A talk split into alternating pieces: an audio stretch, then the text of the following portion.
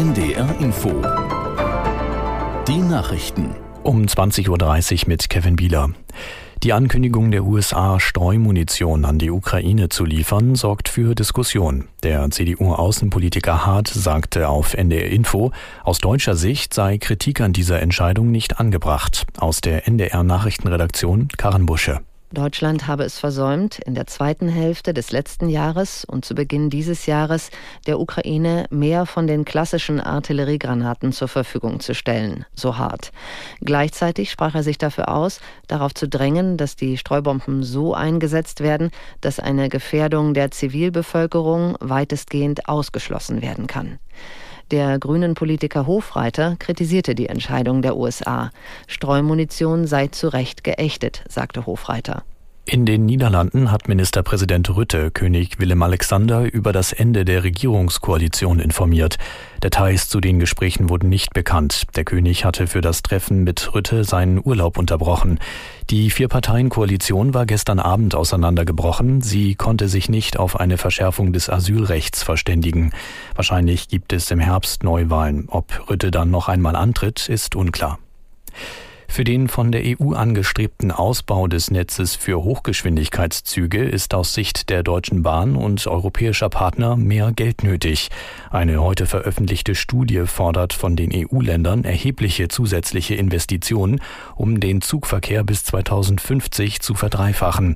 Christoph Heinzler aus der NDR Nachrichtenredaktion fasst die Studie zusammen. Erreichbar ist das nur, wenn man 21.000 Kilometer in Europa ausbaut und neu baut für Hochgeschwindigkeitsverkehr.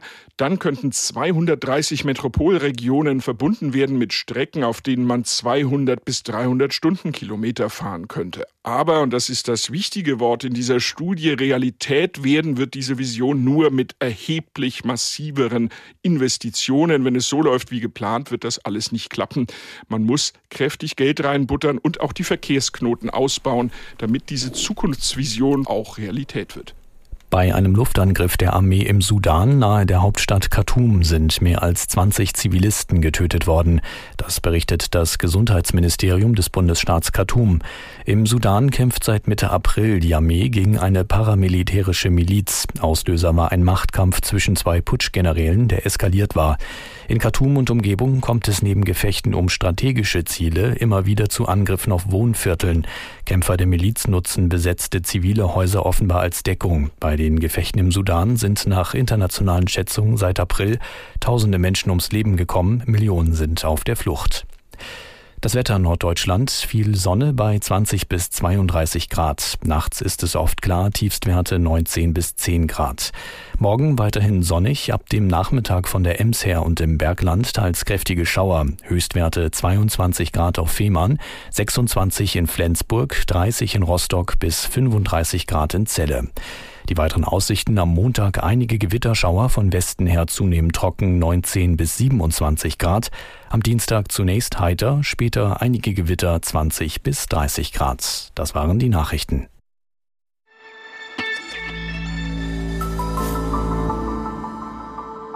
Willkommen zurück zu Synapsen. Unser Thema heute, wie berechtigt ist der Hype um KI?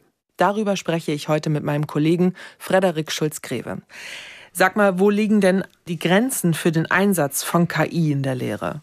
Ja, also Grenzen sehe ich bei KI, die zum Beispiel in die Privatsphäre eingreift. Ein Beispiel aus der Lehre wären die Bestrebungen, das Verhalten und Aufmerksamkeit von SchülerInnen mit Hilfe von KI-Anwendungen zu analysieren. Mhm. In China werden zum Beispiel solche Systeme bereits eingesetzt.